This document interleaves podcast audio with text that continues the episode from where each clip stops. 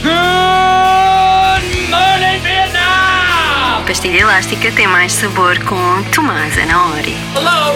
Anybody home? Pardon my French, but you're an asshole. Think would fly. Life moves pretty fast. You don't stop and look around once in a while, you could miss it.